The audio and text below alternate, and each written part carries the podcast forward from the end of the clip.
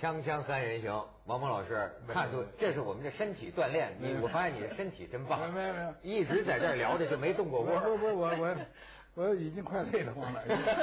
今天早上刚游完泳，快告饶了。那接着接着接着来，咱们张老师啊，不是上一集的末尾啊，你提出一个从奥运引申出来一话题呀。哦，就是说个人主义，咱们现在啊和集体主义，咱们的个人主义比过去是发展了。但是我就说，美国的这个《纽约时报》这个专栏作家这个弗里德曼啊，就是这个世界是平的作者，他写的一篇观感，他就说，呃，在奥运闭幕式上，他感受到了中国这种群体主义文化的力量和成绩，从这么漂亮的场馆到最后的金牌等等，都是在。呃，七年之内，申奥是在九幺幺之前两个月申成功的。而我们美国在这七年做了什么呢？他说我们呃他们是集中精力，我们是分散精力。我们去伊拉克打仗，我们国内的这个竞选弄的一些金钱政治的很多问题，所以他就认为要向中国学习。可是呢，当然了，其实他这个底下有一个意思，嗯，就是说我们其实是个。个人主义的文化，我们个性主义的文化，我们的基础是好的，但是我们要吸取别人的文化的长处。所以我说他的用心很深，他并不是说我们也改成中国式的了啊。是是是。所以我觉得我们呢，可能也要更多的，除了在我们加强自己的自信心的时候，要说我们比以前进步了，我们尊重个性了，我们，但是实际上我们这个个性的空间还是没有充分的拓展到，比如说。您说八零后的这些年轻作家，他比可能我们上一代或者再上一代，他的空间多了，生活丰富了。但是还是现实生活中，肯定我觉得还是有种种的困难、局限、局处，从他的表达到他的生活的种种的选择。嗯。那所以我就觉得这个这个情况，我们不是已经就是啊大功告成了，是吧？我们也需要。通过别的文化，比如美国的这个性主义文化，我们可以学什么？他现在我我也看过一篇那么文章，就是讲过去有个规律，似乎有个规律，就是说强调个人主义的这些国度呢，往往经济比较发达。对。但是强调集体主义的这些国家呢，过去来说经济的一般不太发达。嗯。他说，但是呢，就是你要是说改革开放三十年，就这几十年间，你看中国。它就出现了一个重视集体主义的国家，而且从但是它在经济上实现飞跃，从四小龙就开始了啊。对，那么这个时候就给西方人有时候他有一种呃错愕，就说那这个 那那那那那不是，那您您您怎么看？不是这这个事儿啊，我我是这么想，他因为中国太大，人特别多，我我很早的时候在美国，美国人就议论这个，说中国十好几亿人呢，十好几亿人都 work。这怎么得了啊？都 都干活。我我我就跟他说，我让十好几人都不 work，这不更不得了了？这不是麻烦了吗？全世界人养活不起，也养活不起，背不动的。中国太大。嗯。呃，其实呢，说这呃深奥这什么八年的七年。说中国万众一心都在那儿准备奥运的，绝对不可能。十十三亿人准备奥运，是不是？那根本就不可能的嘛。呃，有抢救灾区的，有有这个，也有这个吃喝玩乐的，啊，也有出也有出国的出国留学的，也有在那儿这个这个什么，今天是七零后，明天八零后，后天九零后的，呃，也各式各样的。哎，所以这个中国虽然是整体主义。这是思维方式问题，这个今天来不及谈了。他从汉字来说，他就是整体主义的。哎，怎么讲？他小服从大，哎，小的小的服小的服从大。他什么概念都是从最大的概念开始，然后其他围着他这个概念转。哎，这个，这个对。所以你比如说，这个中国人讲啊，大河没水，小河干。嗯。其实呢，小河没水，大河也干。一个小河的水往大河里流，跟中国人不讲，我们强调的是大河没水，小河开。啊，所以这个这咱不不不细说这个了，呃，但是这个发挥个人的能量啊，这个是非常重要的。改革开放以来，恰恰是发挥了个人的能量，是吧？包产到户，没有包产到户，为什么一包产到户，中国这粮食歘就上去了？嗯，可是俄罗斯它包产到户。他粮食歘就下去了，什么原因？这还是我我可能理解的不对啊，是咱们香港中文大学那陈方正教授，他研究俄国，他给我讲的。他说中国呀，从古代就有这种以家庭来经营这样一个传统。这这一家子整天琢磨怎么多挣钱，多挣钱，多挣钱。他说：“你不要以为这是人性，这不是人性，对，这是中国的文化所造成的。”嗯。他可是俄罗斯是什么呢？俄罗斯他一直他是农奴制，嗯，听老爷的，嗯，哎，老爷说让上工就上工，说要摘菜就摘菜，说拔草就是拔草，嗯，呃，说割呃这个打山连，那俄罗斯人打山连打的棒极了，哎，说你打山连，咱们就打山连。然后解放没几年，集体农庄了。嗯，他根本没有那个家庭的传统，他条件又好，他土地很多。对，所以集体农庄呢，原来是敲钟上工，是你不上工算懒汉，弄不好能送你劳改去。嗯嗯。哎，现在说嘿，解放了，再一看家里粮食也挺多，伏特加酒好几罐子，喝吧。嗯。他，哎，他这心情跟你完全不一样。嗯，而且我就最不能理解的就是说，哎，你这集体农庄解散了以后，你怎么这这个你粮食下去了？反正直到二零零四年，他们告诉我，俄罗斯的粮食的产量还没有恢复到沙皇时期的最好水平。零四年。二一在二零零四。而且您我就因为你刚才说那个宋朝那个宋宋末对是。那他们也够 衰落的够厉害的。您说您遇到的俄罗斯人，而且都不是太喜欢呃去挣钱啊、谈经济的。我遇到都谈文学。我去的莫斯科都家家他都物价飞涨，面包都买不起了，在家里边大谈文学、谈爱情、谈浪漫，他这个传统。然后我曾经前些年遇到过一个荷兰人。他呢是研究中国和印度，然后他常年研究之后，他就发现一个比较，他说你们中国人特别像我们荷兰人，我们荷兰人是什么传统呢？就是我们手里有一块钱，我们要把它变成两块钱，两块钱要变成三块钱。这以色列以色列人以色列人也这样是吧？然后他还感叹，就是他可能是比较偏左的一种。呃，学者啊，他就是说，你们越来中国人越来越像美国了，因为你们这种追逐财富的热情啊，嗯，呃，简直就跟美国人一样。印度人家不是这样的，他还觉得印度就是说，呃，有有一些保存他们的精神传统的这些东西啊，怎么怎么样。我还听过一种中印比较的说法，就是说咱们现在不是有了贫富差距吗？我也不知道，因为我没去过印度，他们就说呢，他说我怎么感觉到印度的人他也是穷，但是好像印度的人穷的有尊严。好像我们中国这些穷的底儿掉的人，就怎么现在就穷的没尊严？我觉得这是这这个这又有一个过程，有个发展过程的问题。第一啊，印度，我在喀麦隆还在西德看过一个版本的故事，完全一样。我不知道来源是什么，这是什么意思呢？就是说一个人在那儿打鱼，一个小伙子在树底下睡觉，那打鱼的人过来过来帮着我打鱼，说你帮我让我帮你打鱼干什么？说挣钱。说挣钱干什么？说挣了钱以后可以享受。那小伙子说：“我现在就享受着呢，你不让 你不让我享受，让我让我跟着你去享受，我有什么必要啊？”喀麦隆也有这个故事，呃，西德博尔还写过这个 Henry Spear，他写过这个故事。嗯。呃，这个印度也有这个故事。第二个呢，立刻就让我想起来，一九八一年的时候，我从杭州坐火车往这个上海这边走。跟我坐在我边上的是一位英国的一个呃汉语说的很好的一个留学生嘛，他就跟我说，说中国人现在对物质的东西看得太重，嗯，说什么电视机呀，什么什么什么什么这个电冰箱啊，这算什么东西啊？不值得一提的。中国人为什么看得那么重啊？哎，我当时听着他说的也很高雅。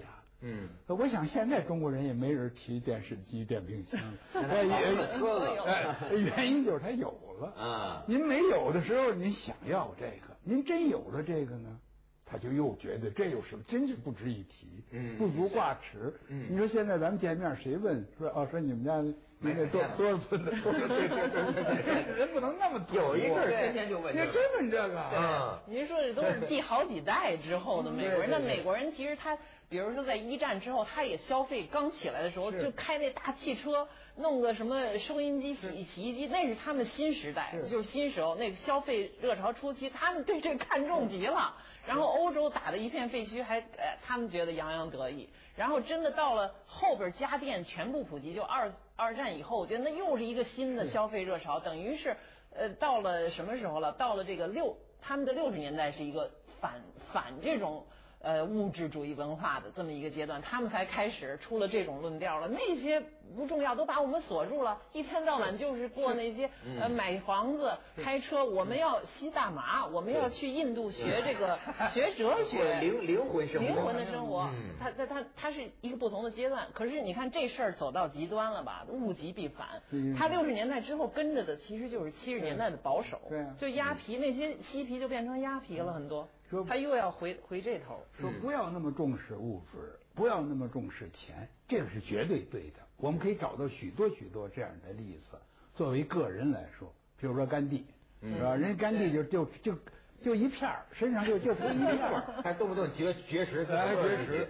呃，这这我非常的佩服。嗯。可是你要作为治国来说呢，你不能够说我们这十三亿人变成十三亿个甘地呀。那也很可怕，是不是？那很那很恐怖的，是不是？相反的，你得让这十三个亿人能吃饱饭，能有好的房子住，啊，能够有家用电器使。嗯。但同时，我们希望他们也能够学文学、学哲学，是吧？也能有文化。嗯那这这个是。所以我听他们印度的人说啊，说这甘地的影响在他们后来他们的改革开放比咱们晚一些哈。就是呃，这市场化以后，他们抛弃了那个苏联的那个呃社会主义模式，以后走向市场化以后，甘地的影响也同时就在下降。虽然他们还是在争论，因为那个影响太巨大了。包括咱们说这个城乡，他们就还是觉得。就是到了新德里住了一代两代，我们的精神家园还是我原来的那个 穷的，那个乡呃那个田园，他们还是有这个传统，很美好。我觉得作为一个想法是非常美好的，是不是啊？我我我，比如说假想我的精神家园是周口店。是不是？您回来也太早了。这不这不很美好吗？这多么美好啊！是不是？我没事我就到周口店去逛一逛，呃，甚至于我高兴的时候，如果我身体允许，我那搭一个帐篷睡两宿，然后第二天你们，我我再下次如果我有这么一个记录，咱们这三人行就更强。对对对，山顶洞三人行，锵锵三人行，广告之后见。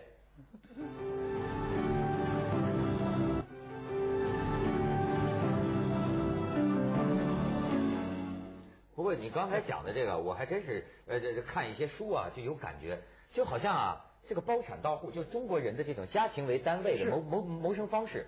但是我那天看一个，他就大跃进的时候，那大家饿肚子，这然后实际上有些有些村里，比如说四川省啊，有些小队里啊，他悄悄的搞，就发现呢，这包产到户真是一抓就灵。他只要一悄悄包产到户，他饿肚子的情况就没有其他村那么严重。对对对，就是这个真是，嗯，对。有时候，有时候想起来，我我有时候跟我这个作家同行，我挨骂呢就在这儿，因为我是搞写作的人，嗯，我应该呢强调文学重要，嗯，是不是？应我应该说呢，就是你饭可以不吃，是不是？哎，这个房子可以不住，对，但是你要看我的书，哎，或者要看 看那些伟大作家著作，你看的那些伟大作家的书，你完全变成了另外一个，不需要吃饭了，哎，但是呢，我又老。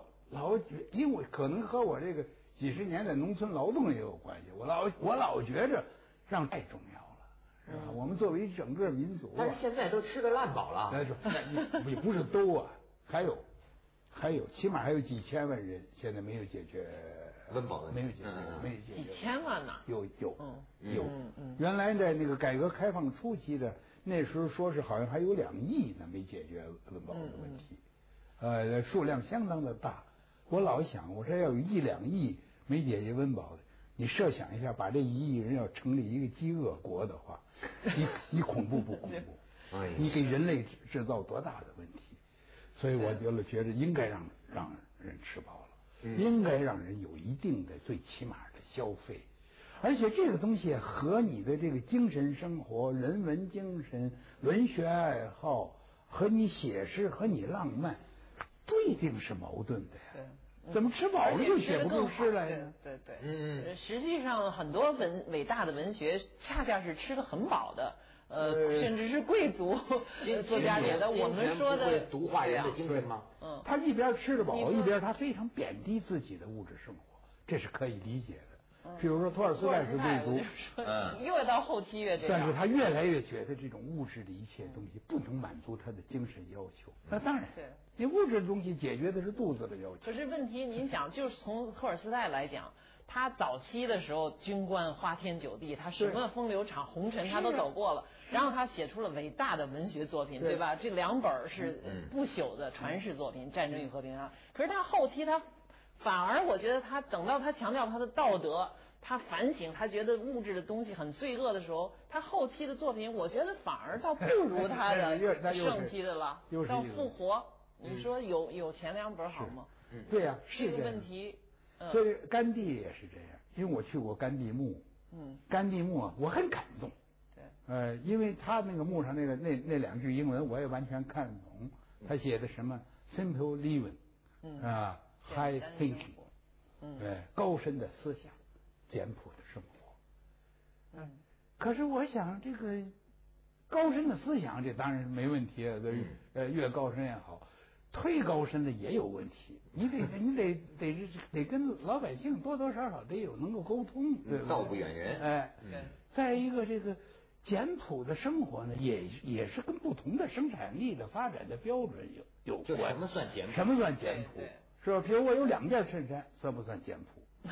我要有二十件衬衫，算不算简朴？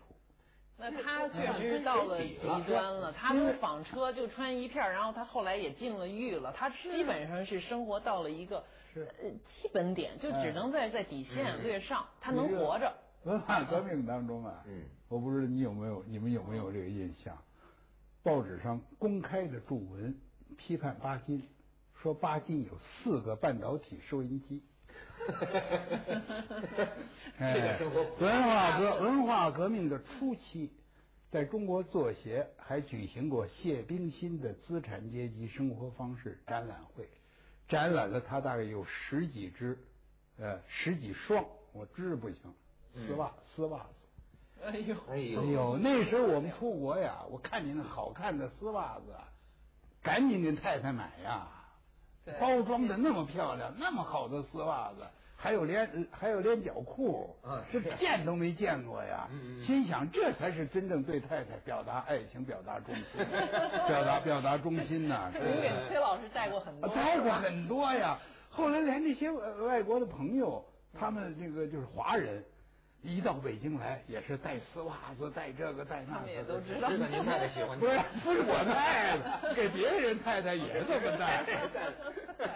我觉得王猛他的很多体会，真是从呃自己的生活体验出来的。包括您跟太，我就很少这岔开说了，就是我就没见过，很少见过一个另外一个中国作家永远出行是和太太同行。是。对太太非常的关照和体贴，非常平等。接轨呢，还是这个伉俪 情深呢？咱们生活的 生活也是咱们的幸福，咱们的快乐，咱们的福气，对不对？您说，哎，到哪儿去？我我我看到您这里边写您和崔老师的这个生活都很感动，真的。他说这这一辈子我只爱过一个人，我只和一个人在，我不不能重复了啊，反正这都念出来不太一样，我都觉得就是说您好像有一个。呃，从很多方面来讲，很健康的一种个人生活 感觉，所以可能跟这个心态是不是有关系？是是，谢谢谢。这整个就是乐观向上，好好学习，天天向上。但也有另一面，就自个儿情绪不好的事儿，就不在这儿说了，隐去不谈了，是吧？锵锵三人行，广告之后见。